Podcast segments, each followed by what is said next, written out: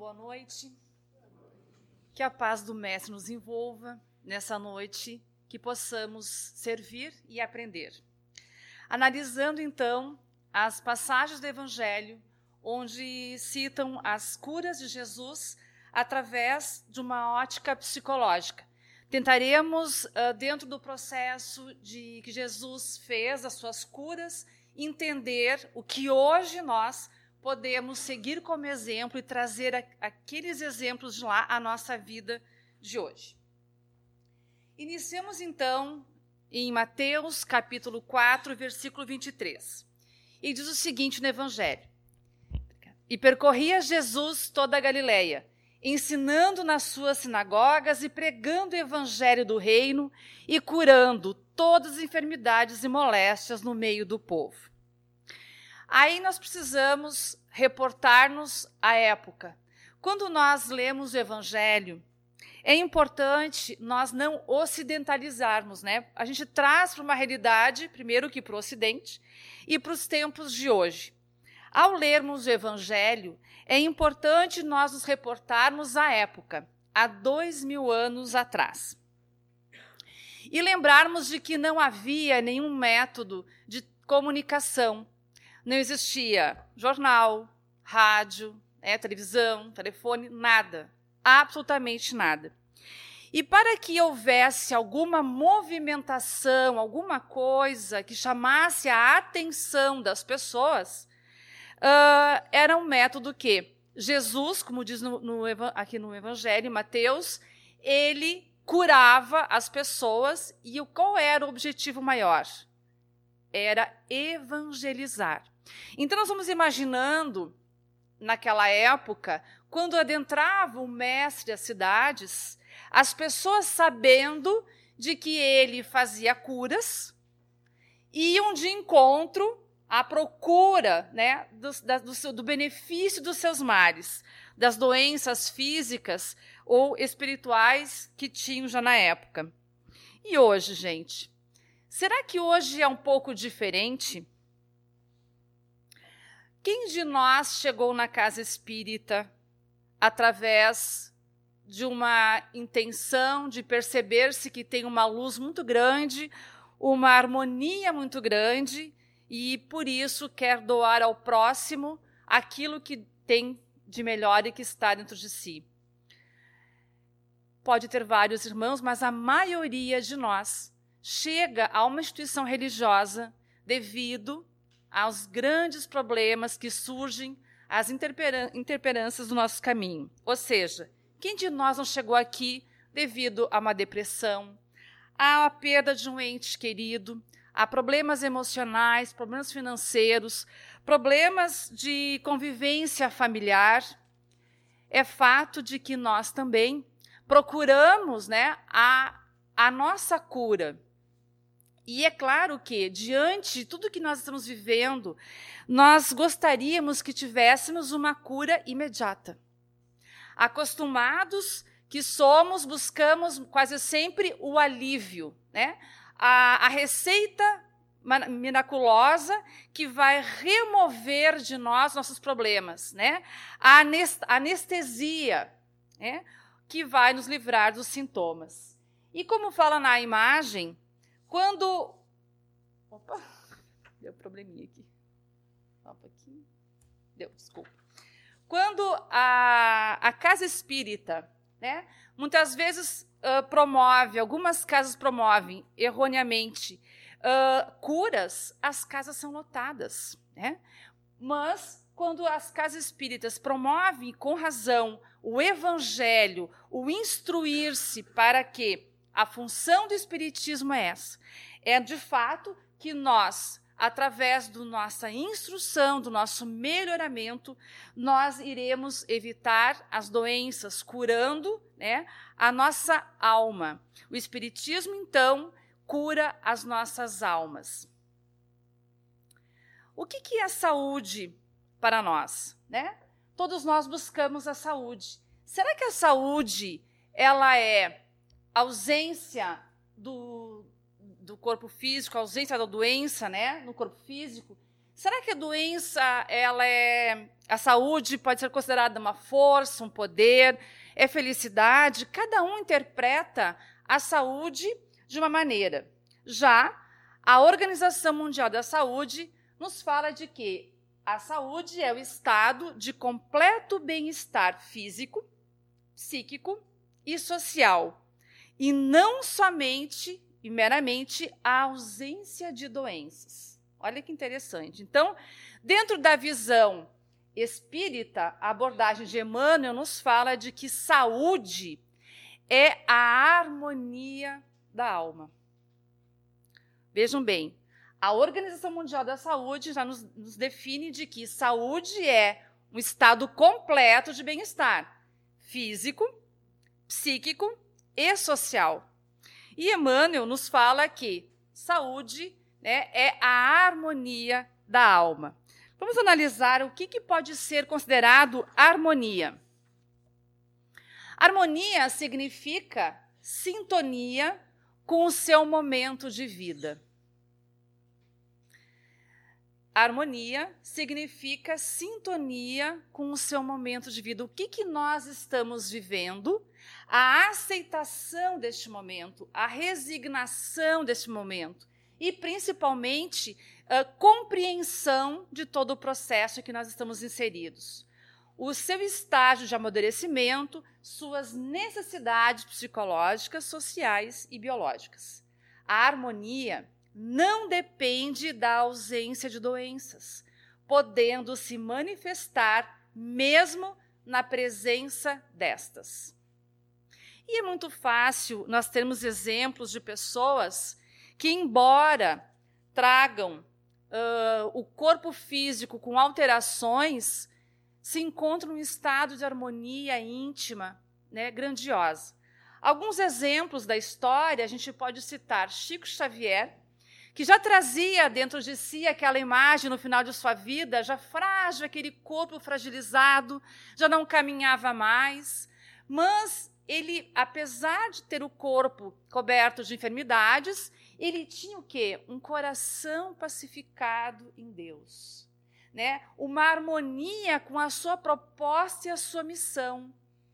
E outra, outra, outra personagem da história que talvez tentou mostrar né, a sua aparência forte, física, né, trazia aparentemente o corpo saudável, mas trazia a alma desarmonizada, desconectada com o seu papel no universo e em seu momento evolutivo. Essa questão da saúde com a harmonia né, da alma, muitas vezes no nosso dia a dia encontramos pessoas que, apesar de estarem né, com dificuldades de caminhar, dificuldades, enfim, todo um processo de doenças, limitações físicas, se encontram felizes, alegres, resignadas. E, em compensação, pessoas que poderiam estar aparentemente fortalecidas se encontram frágil intimamente. Então, a gente vai começar a analisar esse processo das curas de Jesus através das parábolas, mas com essa visão da, da nossa participação dentro daquilo que nós estamos doentes, nos sentimos doentes, uh, qual o nosso papel para obter essa saúde, esse equilíbrio ou essa harmonia. Então, o nosso poder de auxiliar ao Pai e o nosso alto poder, né, alto poder curativo. Vamos começar analisando a passagem do Evangelho lá em Marcos, capítulo 10, versículo 46 ao 52, que fala sobre o cego de Jericó.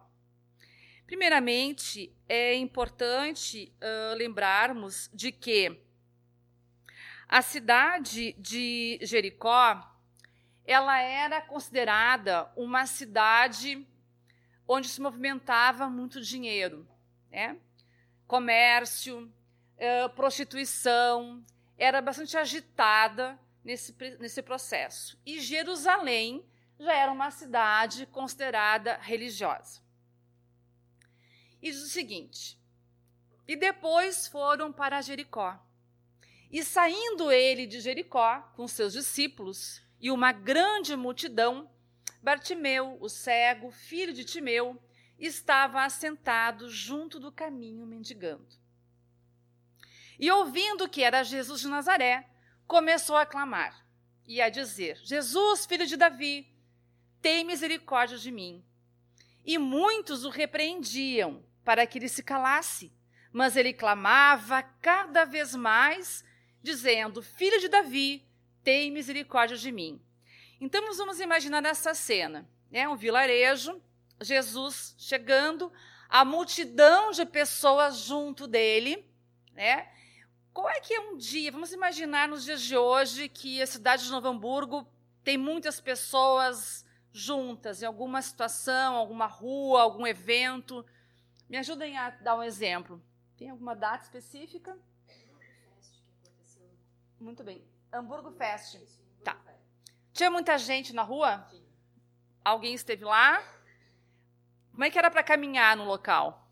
Difícil de caminhar? Bom, vamos imaginar então que a gente está nessa mesma situação, né? Vem um mestre Jesus e a gente está, aquele povo, né? Um, a gente caminha até espremidinho assim, para não, que não consegue se movimentar com calma. E assim era. E alguém ouvindo, porque ele não via, né? O cego ouvindo que era uma movimentação, sabendo que era Jesus, começa a gritar: Jesus, filho de Davi. E aí as pessoas que estavam com ele, inclusive os discípulos, começaram a repreender, né? Fica quieto, não fica berrando, não tumultua mais. E ele continuou insistindo naquele processo, naquele, naquela, naquele chamamento. E aí diz o seguinte: E Jesus parando, disse que o chamasse. Vamos voltar de novo Hamburg Fest. Se somos nós que estamos ali, naquele tumulto de pessoas, e a gente percebe que tem uma pessoa lá do outro lado da rua que é cega e que nos chama. Lisete, o que, que a gente faz? Qual é que é a nossa posição, nossa postura nesse momento? Sabendo que é difícil né, de se movimentar, a gente vai até ele, certo? Porque é difícil caminhar no meio das pessoas, imagina cego. Concordam comigo? Mas Jesus não fez isso. Ele disse, disse que o chamassem, né? e chamaram o cego, dizendo-lhe: Tem bom ânimo, levanta-te, que ele te chama. Então, a gente, dentro da, da, da estrutura psicológica, nós vamos entender de que, apesar das dificuldades, apesar das montanhas de, de problemas que nós imaginamos no nosso dia, na nossa vida, a serem ultrapassados, Jesus nos diz: tenha bom ânimo. Não fica só clamando e reclamando, né? Venha, levanta-te. E essa é a mensagem principal para nós. Quando nós estamos ali, quietos, acomodados, reclamando de tudo o que acontece na nossa vida, lembrarmos dessa passagem. Levanta-te, faz a tua parte. E assim foi, né? E aí diz o seguinte: que o cego, lançando de si a sua capa. Olha como é importante nós nos reportarmos à época, dois mil anos atrás. O que, que era a capa? A capa era uma espécie de tecido que a pessoa tinha uma autorização para mendigar. Era o crachazinho, né? Tu tá aqui, tu é mendigo, tu pode mendigar. Estava qualificado para poder ficar mendigando e receber o dinheiro. Então, naquele momento, ele sabia que se ele jogasse a capa, ele, lança de si a capa, alguém ia pegar. Concorda comigo? Hoje também, né? Se alguém tem oportunidade, até estacionamento, se a gente não bobeia, é, né? É, pensa que vai estacionar, alguém já entra na nossa frente, né? A pessoa. Então imaginem, ele lançou de si, ele teve a coragem a certeza de que ele não precisaria mais daquela capa para mendigar. Porque Jesus o chamava. O que, que nós podemos representar dentro da parte psicológica para nós? Essa capa. Lançando de si a nossa capa, ou seja, Jesus nos chama, né? Para que a gente adentre, se aproxime dele. Como é que é o chamamento de Jesus? Na realidade, a religião é religare, em latim. Ou seja, nos aproximar de Deus, nos ligar a Deus. Então, todo, todo o amparo, toda a doutrina, toda a religião nos aproxima do Criador. O Mestre Jesus, ele foi o intermediário, ele é o nosso mestre, nosso planeta, onde ele nos trouxe a sua mensagem, nos trouxe a boa nova, como falam, a, a verdade do Cristo, do, do nosso Pai. Então, essa aproximação, ele nos chama para que nós nos aproximamos de Deus. E aí, lançar a capa é deixar para trás todo o nosso passado, as nossas mazelas, é deixar para trás o nosso melindre, as nossas mágoas, o nosso orgulho, a nossa vaidade, é deixar para trás tudo aquilo que nos paralisa e nos adoece. Porque a doença, como a gente viu há pouco, não é somente do aspecto físico. É, vai a muito além, é a nossa harmonia plena de vida. Né? Então, lançarmos para trás, quando Jesus nos chama, tudo aquilo que nos deixa paralisados. Levantou-se e foi ter com Jesus. E Jesus, falando, disse-lhe: Que queres que te faça? Gente, será que Jesus não sabia? Será que o cego ia chegar lá e ia dizer assim: Olha, eu quero que me ajude porque eu torci o pé? Será que Jesus tinha que perguntar? Por que, que Jesus pergunta ao cego: Que queres que eu te faça? E o cego disse: Mestre, que eu veja. Jesus, nesse momento, está nos mostrando de que nós temos que pedir. Nós temos que ter a consciência de ir em busca, levantar-nos e pedir ao Pai, fazer a nossa parte, estamos conscientes de que precisamos ser curados. Quantas vezes num processo familiar nós queremos curar alguém? As famílias quando tem algum, algum caso de drogado, né, alcoolizado, qualquer coisa que envolva até fumante, a pessoa, a família quer curar aquele nosso querido.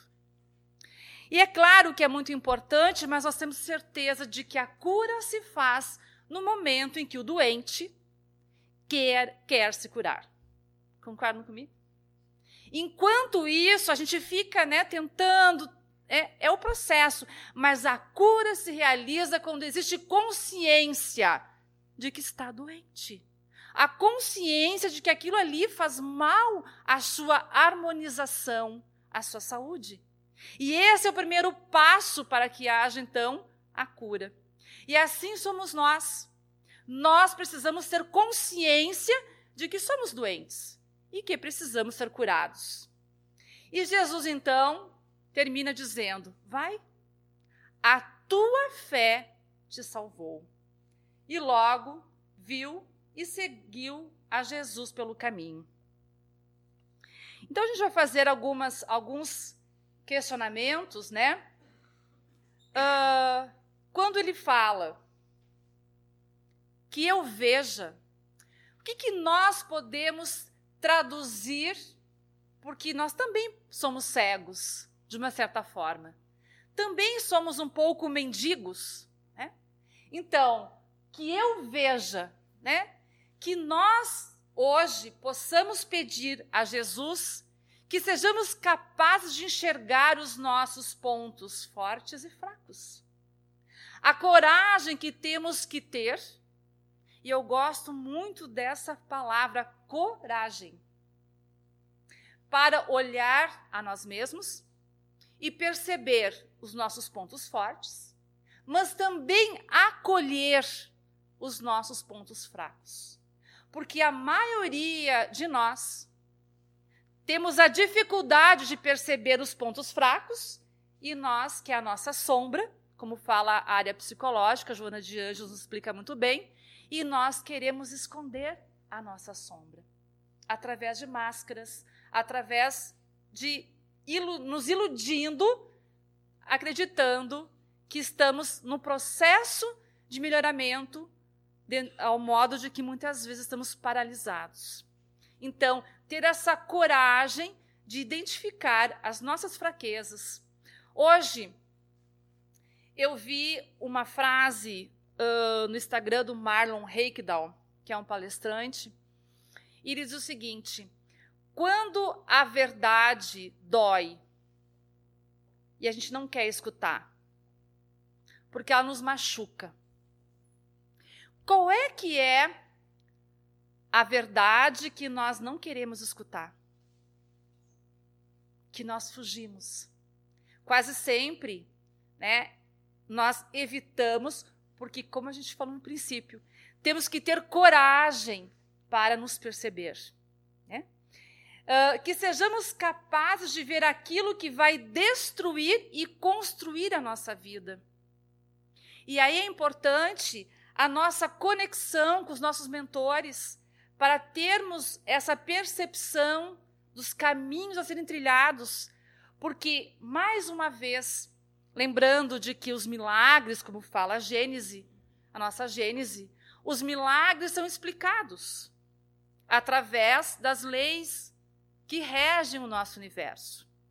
Então, não existe o milagre, existe sim a explicação, e nós, quando nós temos uh, a oportunidade de querer modificar a nossa vida, que nós percebamos os sinais que Deus nos mostra.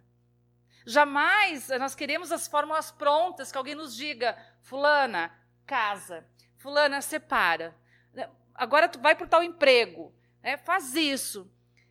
Jamais os espíritos de luz irão nos dizer o que fazer, mas irão nos inspirar para que nós possamos seguir o melhor caminho. Mas como é que eu vou escutar isso? De que forma eu vou conseguir captar esses sinais? Estarmos atentos. Orai e vigiai a nós mesmos, mas vigiai aquele irmão que nos dá um conselho, uma palestra, um bom livro, um filme, o um amigo, as pessoas que chegam ao nosso redor nos direcionando. Então, estarmos harmonizados com o nosso momento. Porque quase sempre, quando nós temos um problema, nós não serenamos a mente. E vivemos agitados. E mais difícil fica de percebermos o caminho a ser seguido. Que consigamos ver o papel de cada pessoa na nossa vida, inclusive aquelas que não gostamos. E aí que vem a grandiosidade de entender essa doutrina maravilhosa que, através da reencarnação, nos explica o que cada um de nós né, está fazendo, onde está inserido, quem é a nossa família, quem são os nossos amigos, nosso trabalho. E nesse contexto de entender que nada é por acaso, no momento em que a gente se instrui, eu começo a perceber cada um no seu lugar e tudo é perfeito. Né? Então, entendendo que aquela pessoa que está ali, que eu tenho que ter tolerância, paciência, é alguém que eu estou resgatando.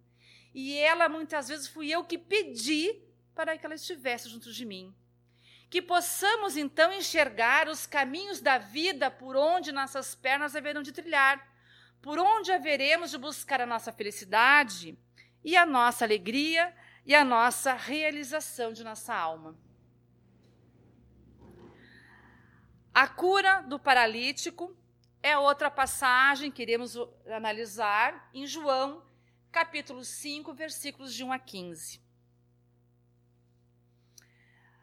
Ora, em Jerusalém, há próxima à porta das ovelhas um tanque chamado em hebreu de Betesda, ao qual tem cinco alpendres. Eu pesquisei um pouquinho para a gente saber o que, que, significava isso, tá, gente? Então a gente tem aqui né, um poço que é de um filme tirado, né, dando a, a entender mais ou menos como é que era o processo. E aqui o que restou da época, né, ainda tem as ruínas desse poço. Muito bem, vamos lá.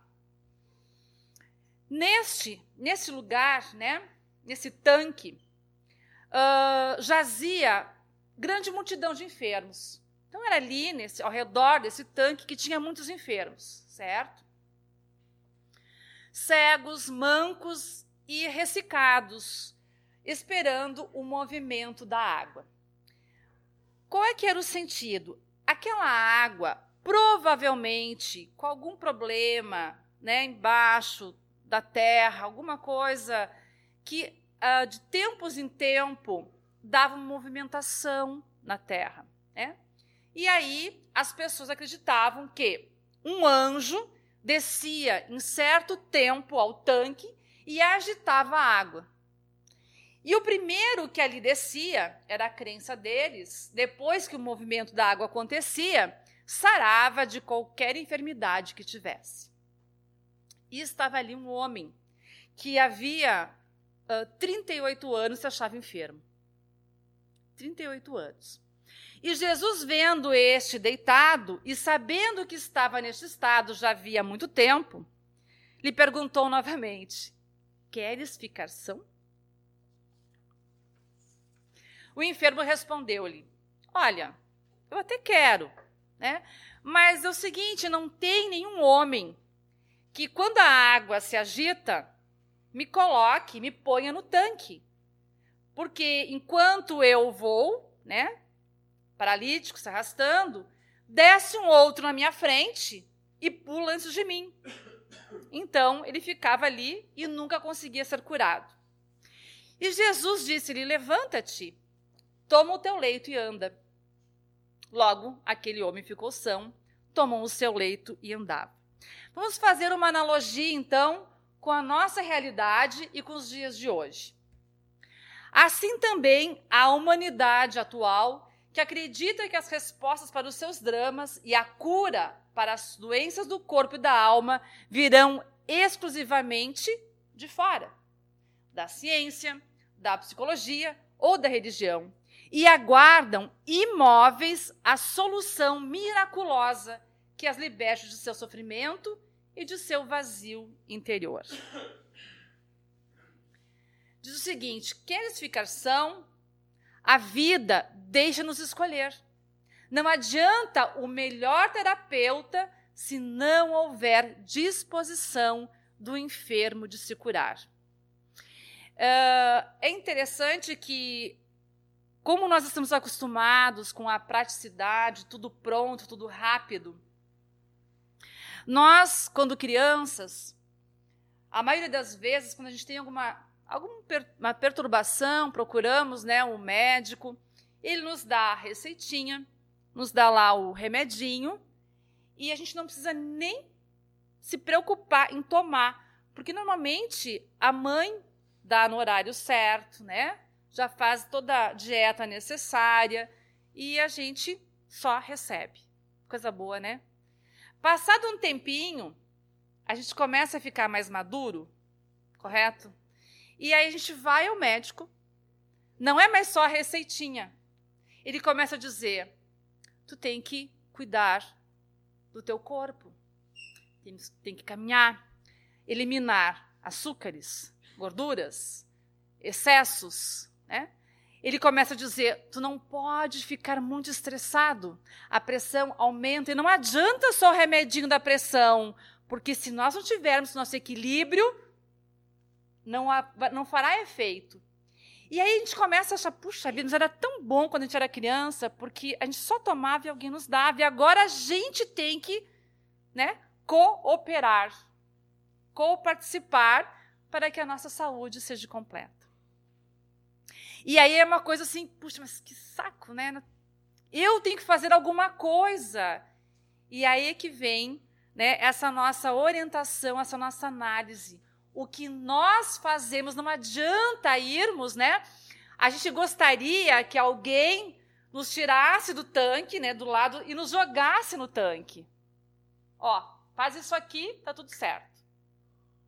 Mas a gente tem que caminhar, a gente tem que levantar, e aí vem a nossa participação, mais uma vez, sendo senhores da nossa vida. Jesus, Senhor, não tem homem algum que, quando a água é agitada, me coloque no tanque. A transferência de responsabilidade. Né? Queremos sempre que os outros façam por nós. Mas Jesus disse: levanta-te, toma a tua cama e anda. Jesus indica uma terapia, que é o quê? O dinamismo, a ação. A terapia individual. Cabe a cada um fazer a sua parte. Só nós mesmos podemos nos curar. E Jesus pergunta: Queres ficar são? E nós? Queremos nos livrar daquilo que nos incomoda? O que, que cada um de nós refletimos né, intimamente? O que, que cada um de nós traz hoje aqui e que nos incomoda, nos perturba, que estamos passando em nossa vida? Mais uma vez lembrando, né, os males físicos, psíquicos, né, e sociais. O que, que nós trazemos que nos perturba e a pergunta: nós queremos ficar curados?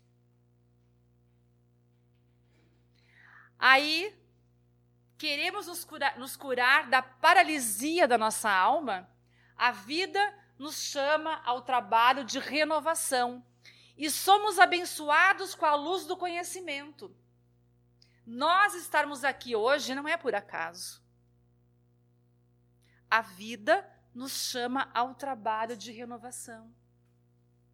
Hoje aqui é o remédio. Mas o que, que nós fazemos com a informação que viemos buscar? O que nós estamos fazendo com essa doutrina maravilhosa que nos acolhe, que nos consola, nos, nos direciona?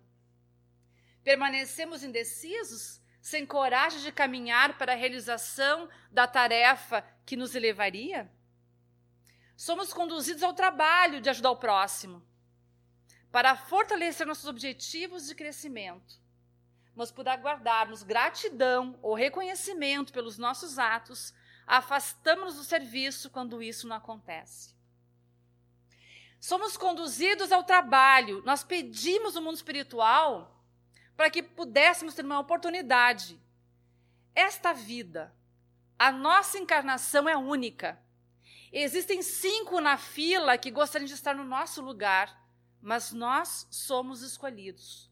Cada um de nós. E o que, que nós estamos fazendo com esta dádiva?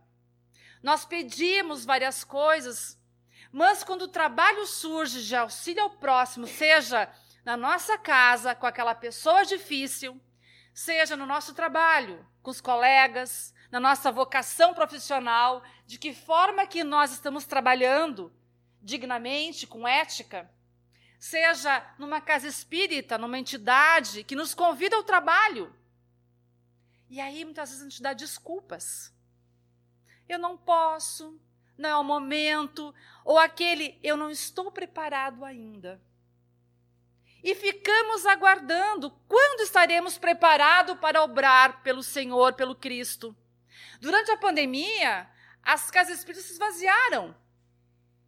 Cadê os trabalhadores? Era mais fácil ficar em casa e deixar os outros à deriva, onde o momento seria nós estarmos consolando, abraçando, e muitos ficaram em casa ainda, não retornaram às atividades.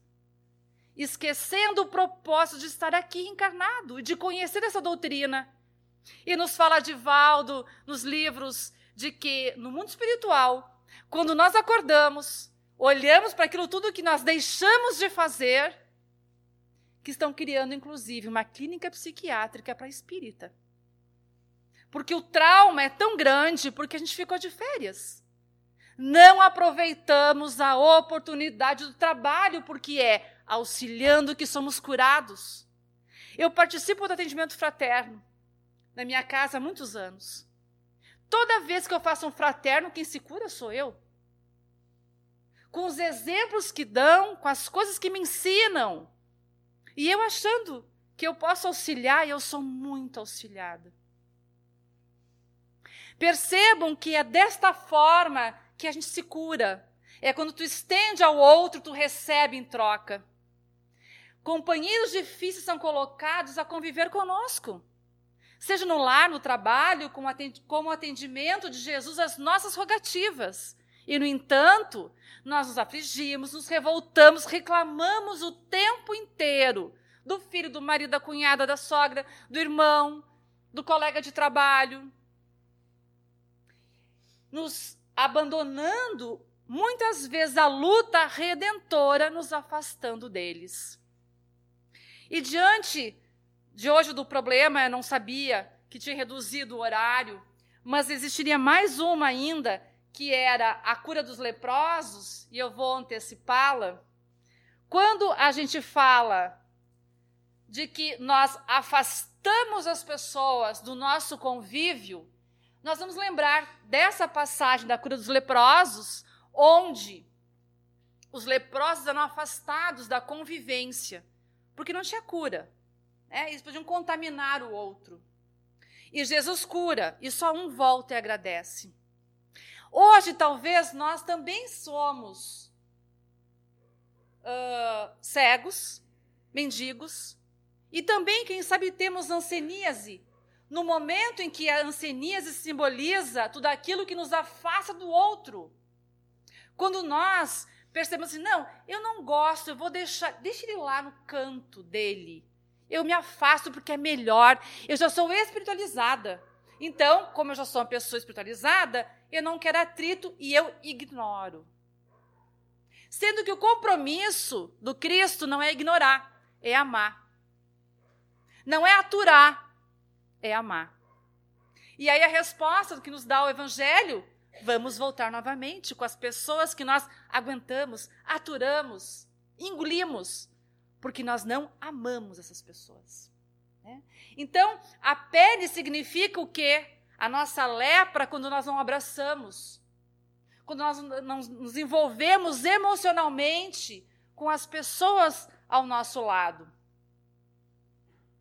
E, para finalizar as nossas reflexões, né, que a verdadeira cura, Jesus não queria curar os corpos, mas orientar os enfermos para o entendimento e o cumprimento das leis de Deus, porque a verdadeira cura é a do espírito. Nós estamos vivendo uma nova realidade, onde a ciência já chegou muito perto de, das curas de várias doenças que nos assombravam toda a nossa caminhada. Enquanto que a ciência avança para nos trazer a, o alívio das dores físicas, das doenças físicas, nós estamos adoecendo cada vez mais no nosso emocional, com as nossas emoções. E é por isso que a Organização Mundial da Saúde nos fala que já estamos, né, em primeiro lugar, com as doenças emocionais, sendo o número um a depressão, a ansiedade, o toque, todo e qualquer problema né, emocional que nós estamos vivendo hoje reflete a nossa vida e o nosso eu. E é interessante que a, a, a ciência, a medicina, uh, consegue alguns remédios, mas está longe, muito longe de abrandar esses problemas. Porque a cura vai depender da nossa caminhada, do nosso levanta-te do nosso caminhar. Eu tenho certeza que todos nós aqui na família possuímos gente com problema emocional. Ansiedade, depressão, né? Vários. Pânico, toque. Então, a nova realidade, né, a ciência vai para um lado e a gente começa, temos que começar outra caminhada. E essa caminhada é a nossa autocura, nos conhecendo. Pode ser paradoxal, mas adoecemos porque precisamos nos curar. Sabedores que somos que tudo começa na mente. Não é castigo divino a doença quando ela surge, porque a doença no corpo físico é o último estágio. É o processo natural de reequilíbrio do espírito encarnado, libertando-se pela dor, reeducando-se diante das leis divinas. E aí vem a nossa humildade, entendimento de poder olhar para a dor e perguntar: o que Deus quer nos mostrar. Se ela veio e Deus é amor e Ele só nos ama, só nos quer bem, não nos castiga, não nos pune. Se existe algum impedimento, alguma, alguma coisa que nos incomoda, é nesse momento que temos que olhar para aquela situação e perceber o que eu estou fazendo de errado, o que, que eu preciso mudar. Encaremos a doença como um sinal de que algo tem que ser mudado. Não adianta apenas viver a experiência da dor. Não é isso que Deus quer. Precisamos modificar o comportamento e atitudes para que sobrevenha a cura.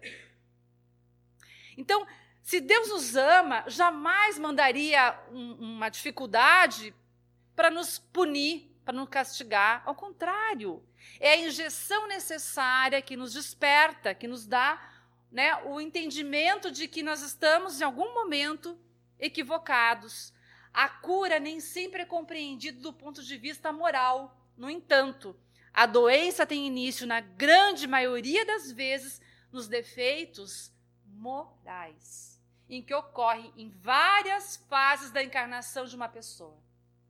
Esses defeitos morais nos uh, atingem o nosso espírito, que acompanha o nosso espírito nas nossas próximas encarnações, em algum momento das nossas encarnações, em algum momento, esses defeitos morais irão reaparecer em forma de algum comprometimento para que haja cura. Descobrir que somos responsáveis por tudo isso nos assusta, mas, no entanto, somos também capazes de nos curarmos. Encerrando com a mensagem do Cristo: ajuda-te, que o céu te ajudará. Não podemos ficar de braços cruzados. Procuramos nos levantar, né? deixar para trás a nossa capa. Nos ergamos, pe peçamos ao Pai para que nos cure. E desta forma encontraremos a nossa harmonia. Que assim seja.